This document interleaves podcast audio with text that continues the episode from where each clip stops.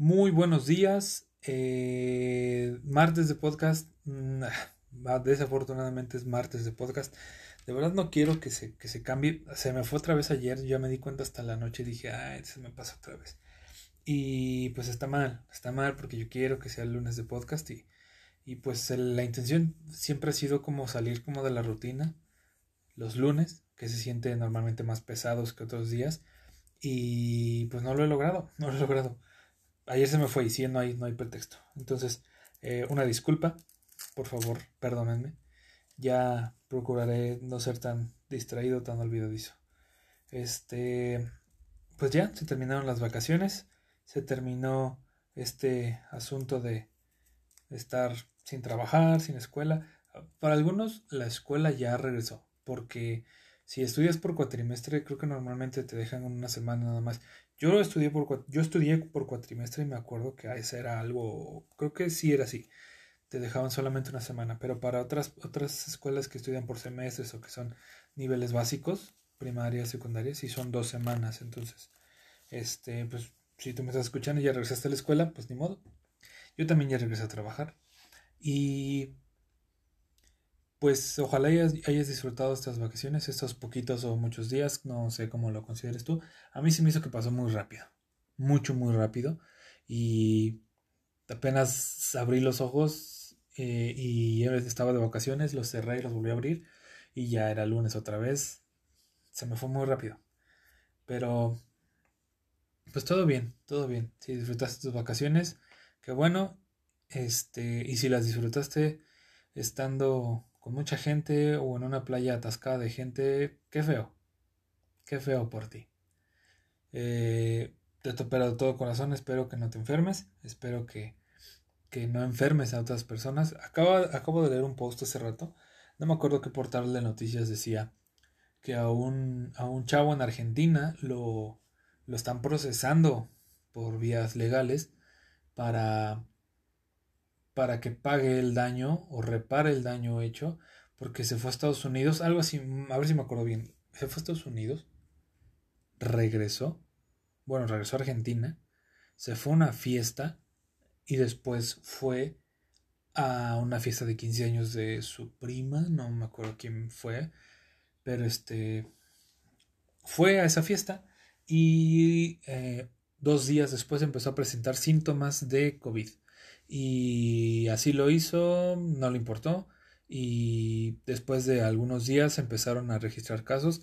Eh, se, le, se le acusa, por así decirlo, si se puede llamar acusar, de haber contagiado a 20 personas. Entre esas personas, uno de sus abuelos, el cual falleció por esa enfermedad.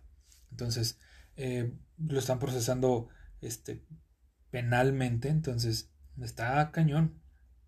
Está cañón y pues ponte a pensar si tú estuvieras en esa posición, puedes decir tu opinión, o sea, eso es lo más, lo más puro, el más puro estado de la libertad, expresar tu, tu opinión, pero pues tú crees que fue consciente o que fue inconsciente, yo sí lo creo, no sé tú qué estés pensando, pero yo creo que no es algo que sea válido, no es algo que sea válido que te valga gorro toda la, la actividad que estés realizando, con la gente que la estés haciendo y sin la más mínima protección o respetando protocolos de seguridad y a final de cuentas la gente muera por tu culpa, no.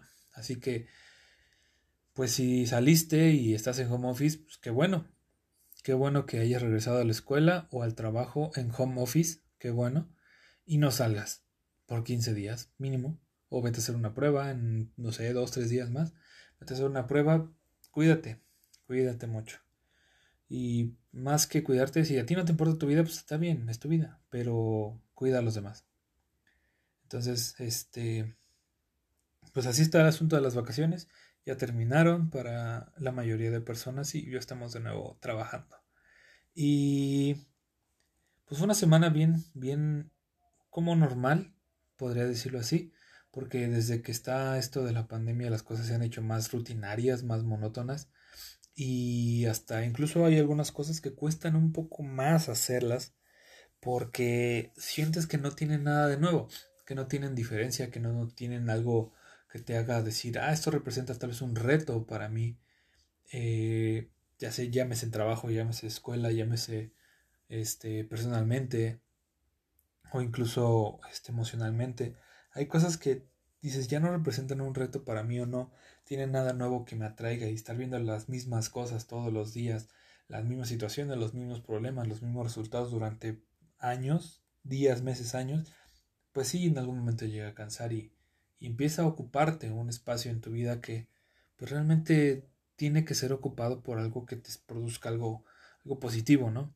Algo que te llene, algo que te haga crecer o que te haga avanzar hasta llegar a ayudarte a llegar, llegar a ayudarte a alcanzar los objetivos que tienes para tu vida.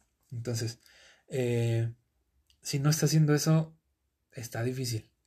Pero ahorita es muy normal porque pues las limitaciones son mayores para los que estamos eh, tratando de respetar la pandemia y el aislamiento. Entonces es más complicado cambiar las rutinas, pero aún así se puede. Aún así se puede.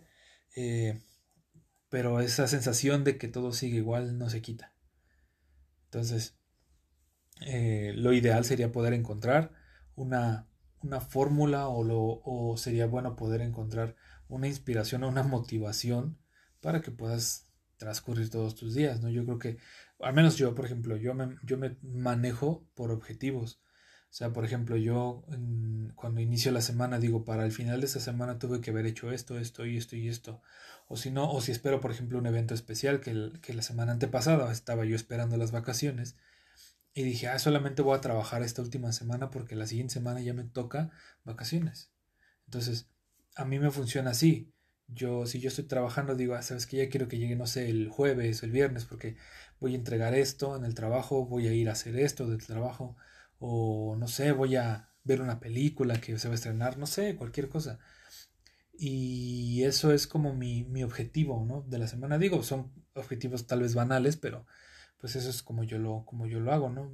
Tal vez estar, este, decir, sabes que ya estoy cansado del trabajo, de la escuela y ya solamente voy a apurarme para que pueda librar esta semana y el sábado me voy a tomar un desestrés y voy a irme a, no sé, a un lugar que te gusta, ¿no? Pero solo o acompañado con una persona, no sé cómo te guste, pero esos pueden ser algunos objetivos que yo, que yo como que he puesto sobre, sobre mi plan para poder eh, empujarme, para llegar a un punto en donde diga, cada semana tengo algo por qué estar haciendo mis cosas.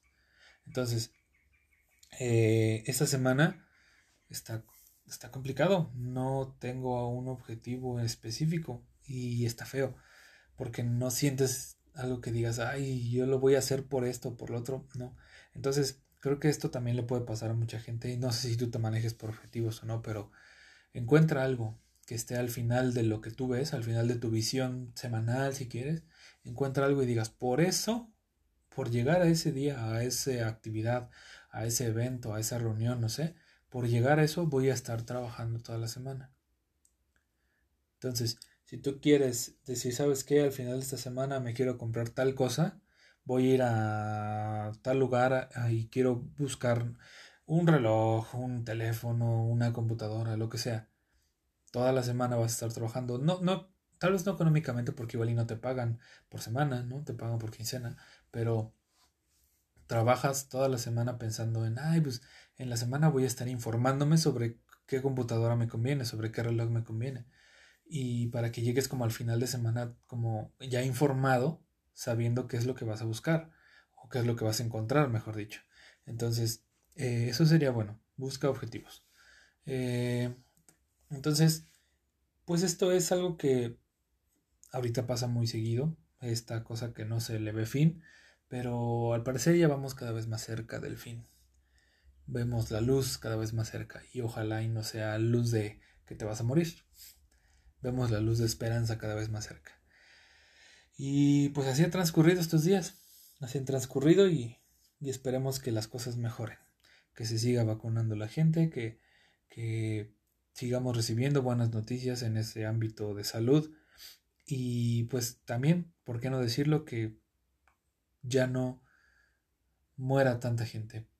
¿Qué digo? Eso es algo que no se puede controlar y tal vez lo pudiésemos desear con todo el corazón pero es algo que es inevitable tal vez porque se ha arrastrado la, la situación hasta este punto. Entonces a mí me, me pesa ver redes sociales que, este, que las personas que están falleciendo son, eh, si no son conocidos o, contactos cercanos, son familiares de contactos cercanos, ¿no? Familiares de amigos, mamás, papás de algún amigo, hermanos de algún amigo.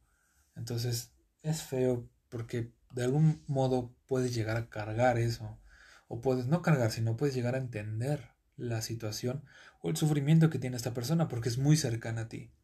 Entonces es feo y como dije ahorita, quisiera yo de todo corazón que ya no hubiera tantas noticias de ese tipo.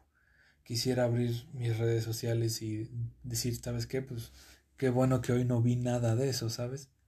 Digo, hablo desde mi posición tal vez de privilegiado, eh, pero aunque haya un estatus tal vez, que yo no tengo un estatus bueno, ¿saben? O sea, no es como de, ah, yo soy el, el, este, clase alta o clase media alta, no, nada, para nada. Pero creo que yo hasta el día de hoy he podido decir, mi núcleo familiar está bien, mi núcleo de amigos está bien, mi núcleo emocional, eh, todo está bien. Entonces, afortunadamente y gracias a Dios puedo hablar desde, ese, desde esa postura, desde esa posición. Eh, y no quisiera que, me, que me tocara, de verdad no quisiera, como a todos, ¿verdad? Pero quisiera que pudiesen ser más responsables y pudiésemos tener más cuidado para preservar lo que queremos, ¿sabes? Y aquí se aplica mucho el de nadie sabe lo que tiene hasta que lo pierde. La salud no sabías que la tenías o no la apreciabas hasta que se te fue. Igual con familiares, amigos, no sabías la amistad, gran amistad o la salud que tenías para con una persona y de repente se enferma y ya. Hasta ahí se acabó el bienestar que tanto pudiste haber presumido y lo perdiste en un momento. Entonces, eh, cuídate, cuídate mucho. Eh, esto todavía no acaba, todavía no se le ve fin. Quisiese que pueda ser, que pudiera ser pronto, eh, pero no, no, lo sabemos, no lo sabemos. Así que pues sigamos dándole a este asunto hasta que se pueda y hasta que aguantemos, ¿no? Entonces, así está este asunto. Y últimamente, ya cambiando súper drástico de tema, he estado viendo series, he estado viendo películas y me he estado metiendo como más en este ámbito de los de los superhéroes con esto de que estuvo saliendo bueno, de que salió WandaVision, que salió recientemente está saliendo Falcon and the Winter Soldier y está saliendo la Liga de la Justicia, el, Snyder Cut. Con esto como, como que se nos bombardeó mucho de un mes para acá, bueno, desde que inició el año, ¿no? Con WandaVision, después de Mandalorian, claro. Este, y varias cosillas que estuvieron saliendo de unos seis meses para acá, como que se estuvo bombardeando mucho y me interesé por entrar un poquito más esto. No soy un asiduo o alguien que pueda, pudiese leer mucho de cómics o de, o de una cultura pop muy, muy amplia. Sin embargo, me empezó a interesar y empecé a buscar un poco más sobre, sobre orígenes, sobre eh, las razones o, de dónde salen los personajes. Y me he estado metiendo en cosillas y está padre. La verdad está muy padre. Admiro, realmente admiro a, la gente que tiene un conocimiento súper amplio de este tema y eso está muy padre. Eso está muy padre. Yo en lo personal soy un poco más fan de... Bueno, yo creo que últimamente ya no, o sea, no lo he, no lo he ejercitado como tanto, pero yo he sido fan de la cinematografía como tal, eh, viéndolo desde un punto de vista técnico. Es decir, ver, a mí me fascina, por ejemplo, la película Gran Hotel Budapest. Eh, esa película para mí es una joya increíble, increíble visual. La simetría, los colores, como todo, todo este balance, toda esta armonía, la composición de imagen, a mí me fascina, de verdad me encanta. Y eso lo puedo encontrar en varias películas. Anoche estaba, estaba viendo este Medianoche en París. Y eso es una película que, que me dejaron ver junto a todo mi grupo en la clase de literatura en la universidad. Eh, esa es una de las películas las cuales vi por compromiso, por el asunto de la escuela, pero que me llegó a gustar bastante. Eh, como estábamos metidos mucho en el tema de literatura universal, empezamos a, a, Bueno, yo empecé a ver esa película y está muy buena porque, spoiler alert, es un personaje que se encuentra a distintos artistas de la época de oro, bueno, que él considera la época de oro del arte en París. Eh, se encuentra Picasso, se encuentra Salvador Dalí, se encuentra un Luis Buñuel, se encuentra un Ernest Hemingway, se encuentra varias personas que dices, bueno, que nosotros que estábamos metidos en esa parte de la literatura, está, fue como de wow, esto está increíble, un, es un crossover tipo Marvel, y decías, está muy padre. Y sí, pero lo que también me gustó fueron la parte de pues, los diálogos, de la parte de, de mucho la, la fotografía, ¿no? Toda esta parte que puede ser eh, analizada o disfrutada, que cabe recalcar o cabe repetir que no soy un experto, sin embargo me gusta mucho encontrar esos detalles. Y hoy quisiera yo persuadirte tal vez o motivarte a que puedas analizar ciertas cosas en las películas. ¿Por qué? Porque yo puedo pensar, y como a mí me funcionó, pudiese ser que a ti te funcione. No lo estoy asegurando, pero pudiese ser que a ti te funcione, que te pase como a mí, que yo llegué a disfrutar un poco más las películas viéndolas desde este punto de vista técnico.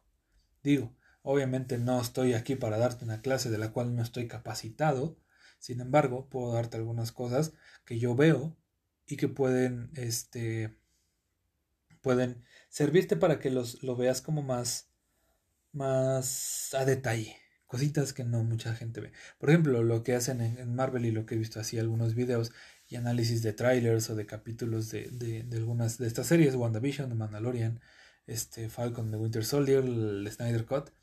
Eh, curiosidades dentro de esas películas que son cosas que casi nadie ve.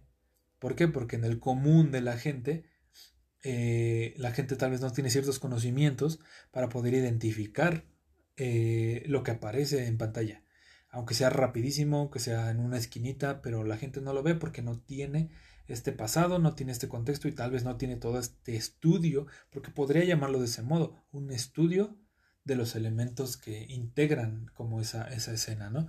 Entonces, eh, yo les decía que a mí me gusta mucho esta parte de poder ver técnicamente las películas, incluso la serie, es una de mis series favorita, si no es que mi favorita es Breaking Bad. Y Breaking Bad es una joya visual. Visual está increíble. ¿Por qué? Porque eh, utiliza... Eso lo, bueno, quiero decirlo o remarcarlo desde un inicio. Todo lo que diga de aquí en adelante es únicamente mi percepción. No es la realidad absoluta, no es la verdad total, pero es mi verdad. Entonces, eh, si quieres adoptarlo, si quieres, si piensas y dices, ah, este cuate igual y pues a ver si es cierto, ¿no? Pero pues es para que tú crees, para que tú crees, sí, se dice así, de crear, sí, para que tú crees tu propio criterio, tu propia opinión. Y puedes decir, ah, eso está muy padre, ¿no? Entonces, decía yo, Breaking Bad se me hace muy buena, visualmente también es una joya increíble.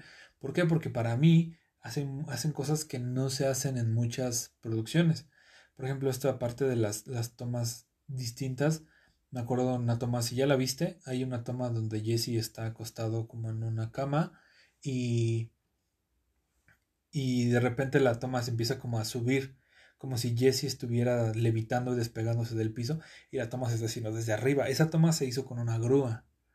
Entonces, eh, son cosas que tal vez muchas, muchas productoras o muchas películas no hacen. Estas tomas como tan, tan orgánicas. ¿Por qué? Porque mucha gente pues, la puede animar, ¿sabes? O sea, eso se puede hacer en animación, pantalla verde y se acabó, ¿no? Pero esto lo hace muy orgánico y se ve muy natural y se ve muy bueno, a pesar de que son como un efecto especial, se ve muy natural. Y eso me gusta bastante el manejo de los colores en Breaking Bad, aquí se ve mucho siempre esto que dicen, ¿no? De que los mexicanos, o cuando se habla del territorio mexicano viniendo de una perspectiva estadounidense, es este, el tono es como sepia amarillo. Y sí es real. Eh, se, se, toca en varios puntos el, el, asunto o el ambiente o ámbito del narco mexicano. Y justamente tiene este tono la, la, la fotografía, que es este amarillo como sepia, todo lo que, todo lo que está alrededor de, ese contexto, de ese marco, es amarillo. Es amarillo y los personajes, a pesar de que tú los veas azules o verdes, dependiendo como su color, eh, cuando están en México los ves amarillos.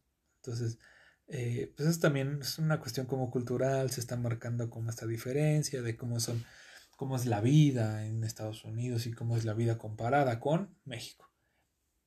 Entonces, así es como lo hacen. Así es como lo hacen. Esa es una de las partes de, Breaking Bad que, que, puedo notar. Otra de las cosas es el manejo de los colores, dependiendo la, la situación. Por ejemplo, Marie, la esposa de, de Hank, como ella es muy morada, y eso lo puedes ver en todo, o sea, es hasta ridículo el, el, el, manejo del color con ella, o sea, todo lo que ella tiene es morado, todo. Entonces, eh, dependiendo su situación, su humor, incluso su, su, su desarrollo como personaje, va incrementando, va bajando, va, va, adoptando otro color que no sea el morado, que eso se ve un poco más al final de la, de la serie, pero está muy, está muy marcado ese asunto, ¿no? Hank tiene un tono como muy verde, como muy este amarillo, como ese tipo como que está como tratando mucho con, con, con esto de la de como este este estatus en, en, en la frontera. ¿Y por qué digo en la frontera? Porque están, tenemos un México que es amarillo y tenemos un Estados Unidos que es azul. Entonces, cuando los combinas, creas un verde. Digo, eso no lo vas a ver como luego, luego así como de, ay, mira, eso es azul y eso es verde. No, pero creo que esto es un poco más, y eso, repito, creo que esto va un poco más por el asunto de que los colores hablan o te meten más en contexto. Entonces, eh, incluso podría pensar que el color verde es cuando hay una situación como de tensión, como de estrés, como de desesperación y cualquiera de los personajes cuando se envuelve en un contexto verde se refiere a esto, que está en un ambiente de presión. Entonces, eh, eso me gusta mucho también cómo manejaron los colores, me gusta mucho el desarrollo de los personajes y sí, odié a dos personajes, a Skyler, obviamente, y a Walter Jr. Los, los detesté a los dos, hacía morir, pero pues eso habla de una muy buena actuación porque supongo que eso en algún punto fue la intención de, del, director querer hacer que esos personajes inspiraran esta clase de emociones. Entonces, muy bien logrado, la verdad está muy, muy bien hecho y, y es impresionante cómo llegas a generar empatía con el protagonista, con Walter, ¿no? Incluso llegas a decir, no, ¿por qué su esposa regaló el dinero y por qué hizo esto y por qué hizo el otro? sí, este cuate y por qué lo tratan así, por qué lo rechazan, por qué, o sea, todo este asunto y llegas a pensar, ay, es que pobrecito, pero te pones a pensar y dices, no, oye, pero es que este cuate, o sea, se pone a vender drogas y mata gente y, y es un capo así cañón y está controla un chorro de terreno, ¿no? Y, y mucha gente muere por él y, y por sus por la consecuencia de sus actos, ¿no? Entonces, es también muy, muy importante, muy increíble recalcar esta parte en donde pues puedes generar empatía con una persona que no merece empatía. Entonces, eh, eso también creo que no fue algo así hecho como a la ligera, pienso que es algo que también estaba como planeado y está muy bien logrado, realmente muy bien logrado. Este, otra cosa que me gusta mucho, pues sí, como tal, como decía el desarrollo de los personajes, como a pesar de que algunas personas pudiesen pensar que es, es lenta, siento que tiene el tiempo justo para darle todo el contexto a los personajes. Siento que no hay un personaje ah, de los principales, a eso me refiero, que se quede sin un desarrollo pleno. Y el único que se había quedado sin un desarrollo y que fue parte importante, en este caso fue este Saul Goodman, pero al final, sí, tú ya terminaste Breaking Bad, ponte a ver Better Call Saul y su contexto está explicado impresionantemente bien. Y entiendes muchas cosas. Entiendes muchas cosas porque al ser un spin-off derivado de Breaking Bad, tiene muchos elementos propios de la historia principal que es Breaking Bad. Entonces hay algunas cosas que tal vez tú dejaste como inconclusas de, oye, ¿por qué pasó esto? oye, ¿de dónde salió este cuate? O todo este asunto. Entonces, si tú ves Better Call Saul vas a entender muchas cosas. Muchas, muchas cosas. Y la vas a disfrutar mucho. Creo que también es una joya de las series. Better Call Saul es muy buena. También creo que tiene un estilo muy parecido. Bueno, a pesar de que es dirigida por la misma persona, escrita y dirigida por la misma persona que Breaking Bad, eh, maneja un estilo súper parecido y pues la historia ya es centrada más en Saul Goodman, entonces eh, puede ser algo que te guste. Si a ti te gustó Breaking Bad, ve Better Call Saul. Em, ¿Qué más? Bueno, pues en la cuestión de series es como, como, como eso que pudiese recalcar sobre una de mis series favoritas, que es esa, que es Breaking Bad. En cuestión de películas, soy muy, muy, ¿cómo se dice? Plural. No, bueno, que me gustan muchos géneros. No solamente me, cierro a que me guste solamente el terror, el suspenso. No, también me gusta, me declaro como fan de, de Quentin Tarantino y me gustan mucho sus películas, me gusta mucho su humor, su forma de escribir, los diálogos es genial, eh, la forma de la que fotografía o pues sí, este asunto como de los colores, este asunto de la composición de la imagen también es muy bueno, a mí me gusta mucho. En cuestión de argumento, me encantó este Eras una vez en Hollywood y la última que sacó, sí es esa. Y este, me gusta mucho cómo es que hace sus personajes. Realmente me gusta mucho. Y creo que nunca me he quedado con un mal sabor de boca de sus películas. Siento que a pesar de que algunas personas creen que son largas, tal vez, o que son lentas, o que es mucho diálogo, creo que esa es la fuerza de Tarantino, aparte de la violencia y la sangre, el diálogo. Son, es muy bueno para hacer diálogos. Y su humor, digo, para algunos otros también tal vez no será el mejor, pero a mí me gusta, me gusta bastante su humor. Mi película favorita de Tarantino tal vez sería... Mm, no sé, tal vez Django se me hace muy buena Django. Y este, de, verdad me gusta mucho cómo actúa Leonardo DiCaprio en esa película en Django. Igual en, en, en ah, Eras una vez en Hollywood, me gusta bastante. Y este, siento que es un director que lo ha sabido eh, tratar y explotar bastante bien. Este, cuestión de colores, cinematografía me gusta bastante. Este, hay, hay cosillas, por ejemplo, en Django cuestiones como las escenas de los balazos y todo este asunto que sí suenan como hasta, hasta falsas, ¿no? Hasta exageradas, hasta como muy caricaturescas en audio. En video son, son, son buenas, se me hacen hasta incluso exageradas, pero creo que ese es el toque que tiene Tarantino, que de un balazo en lugar de que salga así que empiece a sangrar poquito o que se te empiece a llenar la, la camisa de color rojo, e, este cuate Tarantino sacan chorros y chorros y chorros de sangre, ¿no? Entonces, Creo que esa parte de la exageración también es un, es un sello que tiene él. Entonces, creo que hay que poder distinguir o diferenciar entre las películas que son como más, o que tratan de ser como más apegadas a la realidad y otras que de verdad son como que cuya intención fue ser ficticios desde el inicio. Entonces, eh, hay que distinguirlo, hay que distinguirlo y no medir, a la, no medir con la vara del arte a lo que no lo que no lo es. Por ejemplo, si tú ves algo como Birdman de González Iñárritu, una película que fue muy aclamada, muy premiada por su fotografía, de verdad, totalmente, sí lo reconozco. ¿Por qué? Porque tiene unos planos secuencia impresionantemente buenos, muy largos, mucho, muy largos. Eh, por ahí estaba leyendo que tiene se, acerca o tal vez es parte del, top 3, top 5 de los planos secuencia más largos en el cine. Y dices, ah, pues es que, es un plano secuencia, ¿no? Pues un plano secuencia es cuando tú estás grabando o dices el 3, 2, 1 acción y tú grabas y no haces ningún corte. Ningún corte. Es decir, que si tu, tu, tu actor, tu actriz se tiene que aprender un diálogo, para una escena que tal vez vas a decir, tratas una acción y el, y el actor dice, este, no sé qué estás haciendo tú aquí.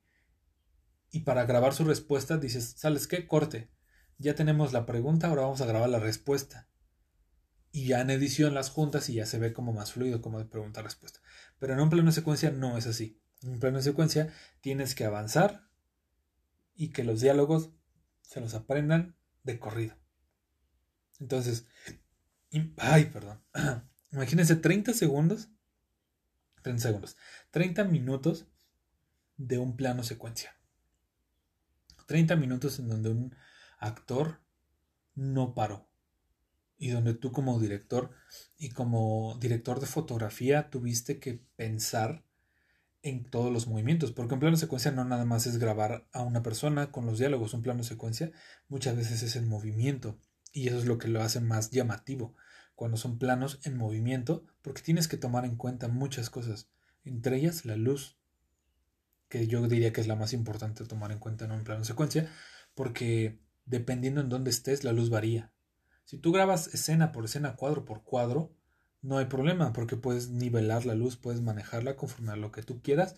Haces cortes y para una escena de 30 minutos te vas a tardar tres semanas si quieres.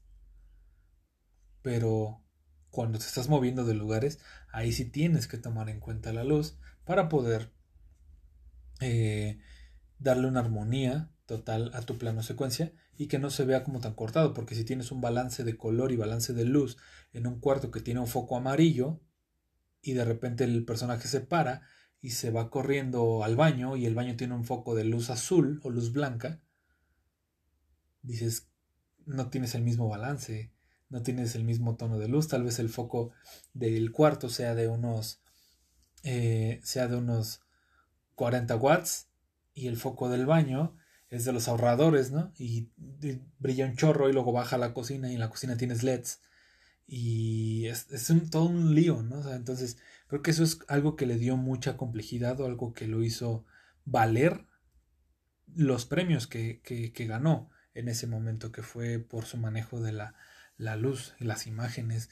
Fue muy buena, muy buena. Entonces, yo decía, no puedes comparar algo que es un Birdman que fue una película pensada totalmente en poder desafiar las estructuras, tal vez narrativas o técnicas de una película y la comparas con un rápido y furioso 9, 8, no sé ni cuál va. No es por menospreciar, sencillamente entiendo que son dos cines diferentes. Está Birdman, que es, como dije, una película planeada, pensada en que el director pudiese superar como esos asuntos o poder llegar a un nivel más arriba de lo que ya se había impuesto respecto a los alcances o los límites de los recursos cinematográficos y tienes un rápido y furioso que pues está dedicada netamente a entretener y ya no tiene ninguna complejidad diálogos mm, X es una película muy sencilla eh, secuencias de acción predecibles este, muchos efectos especiales, como toda esta cuestión que realmente es pura, pura ficción, ¿sabes? Birdman tiene sus toques de ficción. Obviamente, pues yo creo que todo el guion es definitivamente ficticio, ¿no? Pero cuando lo llevas como la acción, ya se hace muy personal, se hace muy humano y se hace muy real. Ya al final, bueno, pues tienes un par de tomas que dices, ah, esto pues, sí es ficción, ¿no? Pero pudiese también hablar de como una parte en la que el humano pudiese este, salirse de su realidad empezar a soñar, empezar a pensar, alucinar. Y es como la ilustración de esas, de, esas alucinaciones, ¿no? Pero cuestiones como rápido y furioso, pues, ¿cómo puede ser posible que un carro esté yendo a 170, 180 kilómetros por hora, se suba a un puente del lado, gire tres veces y caiga otra vez parado? Y que pueda estar manejando durante dos horas, bueno, en una secuencia que te pueda durar como 5 o 10 minutos y en 10 minutos y que llegue de un estado a otro y no se le acabe la gasolina, dices, son cosas ilógicas. Entonces, pero pues como dije, no puedes medirla con la misma vara que me diste a Birdman, porque Birdman pues sí tiene este como este toque como más cinematográfico y este otro asunto tiene un toque más de entretenimiento o de o de, o de un asunto como de Hollywood de, de pues, estrellas y, y sale Vin Diesel y salía Paul Walker y salía este, La Roca, Entonces, son, son películas que pues, sí no puedes comparar, ¿sabes? Entonces, creo que pudiésemos todos conscientemente hacer esta, este análisis, ¿no? No vas a agarrarte una película de Disney, no sé, El Rey León. La nueva de live action, no la puedes hacer o no la puedes tomar y medirla con otra película como, no sé, uh, Interestelar, Inception, películas que, ah, Tenet, por ejemplo, no lo puedes medir contra esas películas. Porque, bueno, para empezar, el live action del Rey León pues, está basado en la primera película del Rey León. Y modificaron algunas cosas para poderla hacer tal vez un poco distinta, lo cual no me pareció bien logrado. No se me hace la gran cosa, se me hace pues, X. Y como dije, es mi opinión únicamente, pero eh, pues está cumpliendo su objetivo, netamente. Si tú abres Disney Plus en este momento vas a encontrar muchas películas que justamente están dirigidas a eso. Pero entonces, cuando tú pones en comparación esas dos, esas dos eh, ramas, tal vez de, la de las películas o del cine, puedes llegar a entender y decir, ¿sabes qué? A mí me gusta esto. De esta parte del arte o de esta parte de la cinematografía como una materia como tal y la pones frente al entretenimiento y a este cine industrial, puedes decir, me gusta, de esta parte me gusta esto y de este lado me gusta esto otro. Es como yo digo, a mí me gusta mucho Star Wars. Me gusta mucho Star Wars y, y, y ves todos los del capítulo 1 al 9, dices, oye, pues, pues, es totalmente ficción. Pues obviamente sí es ficción, claro que sí. Y sacan espadas láser y pues es un mundo, ¿no? Totalmente ficticio y hasta como de niños algunos pudiesen pensar, ¿no? ¿Qué digo? Star Wars tiene un trasfondo súper, súper, súper amplio y sería bueno pues que se dieran ahí por ahí una vuelta, les voy a recomendar mucho Star Wars. Dense una vuelta sobre pues los fundamentos de, de, de estos de Star Wars, que realmente es un universo. Hay muchas cosas que tienen una explicación súper profunda de lo que, lo que pasa, la, la, mentalidad, la ideología, incluso hasta pareciese ser una religión en algún punto. Entonces, está muy, está muy interesante, muy interesante. Pero esas, esas películas últimamente pues cumplen el objetivo de netamente entretener, ¿no? Esto que ha estado saliendo en últimos, en últimos ratos como es el episodio 8, 7, 8 y 9 y el episodio 9 es totalmente un fanservice que revive a un personaje que estuvo presente desde el episodio 1 y los revives en el episodio 9 y dices, oye, ¿qué necesidad? Pues obviamente porque tenías que hacer algo que entretuviera o algo que pudiese cumplir con las expectativas de las personas y que, pues, que el objetivo sea vender, que realmente es ese como tal. Entonces, si el objetivo va a ser vender, no puedes estarte metiendo con un solo sector del público. O sea, si quieres venderle a los artistas, pues métete en el, en el sector artístico. Pero si quieres venderle a las masas, pues haz algo que entretenga, haz algo que esté lleno de acción, que esté lleno de romance, que esté lleno de risa, porque a la gente le gusta eso, le gusta la acción, le gusta el romance, le gusta la risa. Entonces, el cine industrial va a estar dedicado a hacer eso. Por eso hay películas como American Pie, ah, porque también el sexo vende, American Pie, vas a estar viendo un Rápidos y Furiosos, vas a estar viendo un Crepúsculo, una saga de Crepúsculo que realmente, a pesar de que esté basada en un libro, a mí se me hace lo más horrible del mundo. A mí, únicamente a mí, se me hace lo más horrible del mundo, pero cumple su objetivo. Tiene un séquito de fans que la siguen a morir toda la saga y pues está bien porque es, pues, es suya, ¿no? Sería lo mismo que si yo dijera, oye, es que, este, ¿cómo vas a atreverte a insultar a Star Wars? Pues, ese es muy mi problema y tu problema, ¿sabes? Entonces, este, todas estas sagas que cumplen con el objetivo netamente de entretener al sector al que van dirigidos y si no es a un sector específico, pues le van a tirar a todo. Por eso hay películas, este, como pues, este asunto, ¿no? De los superhéroes de Marvel, DC, que le tiran a todo, le tiran a todos porque tienen, este, este el, asunto de los superhéroes como es, es un tema como muy aspiracional o como muy de tratar de que las cosas sean eh, mejor o de que alguien salve al mundo y todo ese asunto. Bueno, que otra vez también pudiésemos meternos al tema de Estados Unidos y de que de ahí se derivan los superhéroes o los principales superhéroes de, toda la historia. Eso también es como un asunto muy, muy... Ah, como de tratar de hacer una hegemonía, pero ese es otro tema. El tema principal aquí es que esto es un asunto como aspiracional y siempre estamos buscando un héroe y es real que siempre, o sea, por ejemplo, si vas a ver la película de Capitán América, tú sabes, y esto es obvio, sabes que al final va a ganar el Capitán América. Y el asunto por el cual, o la razón por la cual tú vas al cine es para ver cómo es que gana el Capitán América. Pero sabes que va a ganar. Entonces, eso es algo bastante, bastante bueno. Eh, poder reconocerlo, poder entenderlo y poder decirlo. Sabes, a mí yo soy un fan o yo soy un seguidor del cine bueno, del cine pensado, eh, hecho intencionalmente, pero también soy muy fan de Marvel, soy muy fan de Star Wars, soy, estoy empezando a, a meterme más con DC. Después de ver el Snyder Cut fue así como de wow, porque o sea, si tú ves la versión de la 2017 de la Liga de la Justicia de Josh Whedon, es totalmente diferente. Mucho, muy diferente. Y pues la otra fue hecha muy. Hasta incluso ponte a ver la portada de la Liga de la Justicia del 2017 y el Snyder Cut. Y es una cosa abismal.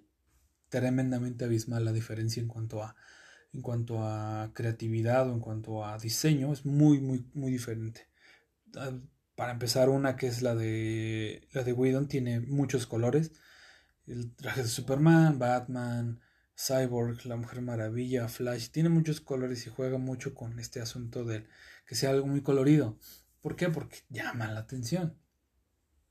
Entonces llega a la Liga de la Justicia, una película que tiene tal vez humor, que tiene acción, que tiene un argumento muy sencillo, que no es difícil de entender y bueno, tenía, trajiste al director de, de películas que venden millones en Marvel, pero creo que no están cortados con la misma, con la misma cuchara o con, no están no están como en el mismo plano, aunque sean el mismo género que, que superhéroes, pero no están en el mismo plano. Entonces, ponte a ver el Snyder Cut y definitivamente, bueno, empezando porque dura cuatro horas, dos más que su predecesora, pero encuentras un desarrollo más detallado de los personajes. Encuentras un, encuentras como abarca más a Batman, como se habla totalmente diferente y muchísimo más detallado sobre Cyborg. La Mujer Maravilla tiene pues más, más este asunto de reforzar como sus principios. Este, los villanos son villanos ya buenos, sabes que como los no tenía chiste. A mí algo de lo mucho que me quejé cuando salió la, la del 2017 fue que, que era muy tonto que, que al, al final Superman fuera el que salvara el día, ¿no? Porque nadie le podía ganar este cuate y de repente llega Superman y lo deshace, ¿no? Y es como de, pues qué chiste tenía, sacar a los demás, pues mejor nada más hubiera revivido a Superman y, y ya lo, lo pones a matar a los malos, ¿no? Pero en esta parte todos son útiles y el final es el de los finales más épicos que he visto en toda mi vida de, de las, las películas de superhéroes. Me encantó, me fascinó y le dieron valor a un personaje que digo, wow, que en la película de Whedon fue como un X como un cero a la izquierda que nada más daba risa, ¿sabes? Entonces, este final con, con, con este héroe, súper épico, de lo mejor que he visto en mi vida.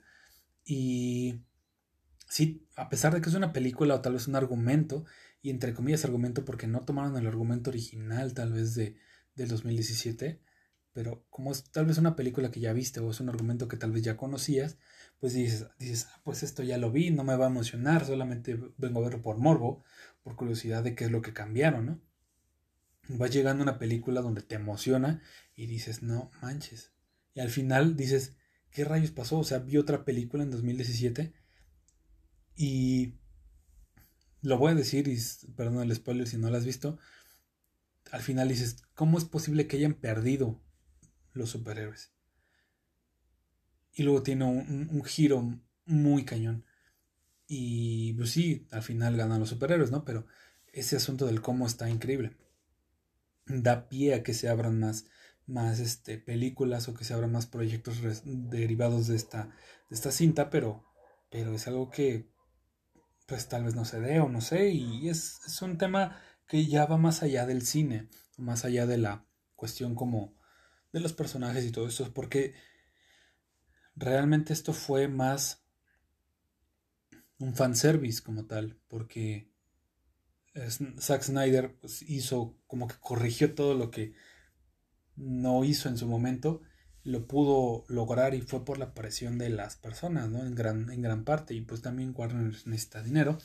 Y pues qué mejor que poder revivir o, componer una de las cosas que no fueron, que, a la que le apostaron mucho y que no fue bien lograda en su momento. Entonces, pues también en el cine se espera mucho a futuro para ver qué es lo que va a estar pasando, si van a ser productoras con personajes o con historias o argumentos nuevos, o si van a recurrir a hacer, recurrir, sí, recurrir a hacer fanservice y estar haciendo todo lo que los fans pidan, porque ya ven que sí vende. Porque, o sea, personas que eran más personas las que decían que la vieron legalmente que ilegalmente, en Cuevana y todas esas cosas eran más personas que lo hicieron y, dijo Warner, pues esto sí vende, entonces pues el dinero habla por todos y por todo. Así que a ver qué pasa con esto del cine y pues yo puedo decir que me gusta eso de los superhéroes, pero también me gusta el cine pensado, o sea, me gustan de las dos cosas, el cine industrial y el cine pensado. Entonces, crea tu propio criterio de lo que te gusta, reconoce los aspectos, fíjate mucho en los colores, fíjate mucho en la simetría, o sea, en algún momento ponle, ponle pausa a tu película y ve qué tan simétrica está la pantalla. Eso también tiene una intención. Mira las formas que tiene si las personas, si los personajes están hablando y están como en modo, como están como en un triángulo o si los personajes tienen muchos elementos de fondo. Por ejemplo, un ejemplo rapidísimo, cuando estaba en Bastardo sin Gloria, en la parte donde está Hans Landa que está interrogando a, Aldo Rain y a su compañero, este, la secuencia de, la, de esta charla transcurre en un lugar que es como un bar o un restaurante, no recuerdo bien, y hay elementos que envuelven a los personajes, ¿no? Cuando el, el entorno es como más limpio, ahí habla de que el personaje está más libre, como que tiene las de ganar, por, por así decirlo. Y cuando están cubriendo, cuando hay más objetos alrededor de cada personaje, es como de este cuate está siendo presionado, está llenando, su entorno está como más invadido y tiene menos libertad para decidir, ¿no? En este caso Hans Landa fue el que en la mayoría del tiempo tuvo el, el, lugar más, más limpio porque él era el que tenía la sartén por el mango. Pero después eh, se empezaron como ahí a poner a, a nivel y eso habla mucho de la, de la, del desarrollo de la escena, ¿no? Por ejemplo, en La La Land, fíjate los colores, los colores azul, el color rojo, color verde, color amarillo, eh, y casualmente son los, los, colores básicos, y al final eh, haces una retrospectiva y se, se manejaron todos, ¿no? Incluso pudiese, yo he pensado que, por ejemplo, este Sebastián, es muy de color rojo al inicio y esta mía es muy de color azul. Entonces, ¿qué pasa si juntas el color azul y, el rojo? Te da un morado. Y cuando, y antes como estaban solos, estaban en color rojo y morado respectivamente, digo rojo y azul respectivamente, y cuando se juntaron, muchas de sus escenas fueron en color morado, porque estabas juntando estos dos colores que eran como propios de cada uno, ¿no? Entonces también dependiendo de la, de la situación fuera de, fuera del morado, el verde, el amarillo, todo esto estaba como bien pensado para poder dar esta, esta impresión o poder reforzar el mensaje o el desarrollo de cada personaje. Entonces, te invito a ver las películas conscientemente. Velas detalladamente, velas tal vez dos, tres veces y trata de que sea lo menos eh, que tengas la menor cantidad de distracciones. Porque hay cosas muy importantes en los diálogos, hay cosas muy importantes en cada escena que son, muy pensadas y tal vez tú no sabes cuánto se tardaron para hacer una escena y, y estás viéndola y de repente, ay, voy a ir a cocinar o voy, me voy a ir a preparar una, una torta, ¿no? Y vas a la cocina y ya te perdiste 10 minutos y donde pasaron cosas importantes y al final vas a estar preguntando, oye, ¿por qué pasó esto? Y, eso, es de lo peor. Pon atención. Prepárate antes de una película. Yo respeto mucho el cine, lo respeto demasiado. No el cine como el lugar, sino lo respeto mucho como, como es un momento para poder, eh, como se dice, aprender, para poder disfrutarlo, pero plenamente. Entonces, eh, si vas a ver cine industrial o cine como este, comercial, si se llama así, este, no importa. Creo que está hecho también para que no te pierdas, mejor dicho, para que te pierdas algunos minutos o te pierdas un cacho de la película y aún así le sigas entendiendo. Porque son argumentos sencillos, son cosas que no requieren de mucha atención o de pensarle mucho. Pero si vas a ver alguna otra película que no sea de este tipo, pues ponle atención. Pon atención, disfrútala, vela detalladamente y, y si puedes, busca en Google o en YouTube, donde me quieras, busca como análisis de las películas y te vas a dar cuenta de que hay cosas que no viste. Yo sigo dándome cuenta cada vez que veo una película. Por ejemplo, yo Volver al Futuro es de mis sagas favoritas, de mis trilogías favoritas. Volver al Futuro y la vi, vi la tercera película, la vi hace como, ah, como un mes, yo creo más o menos. Pero ya es como la trigésima vez que la veo y me seguí dando cuenta de cosas que no había visto. Entonces, este es lo, es lo padre del cine. Así que te invito a ver películas conscientemente.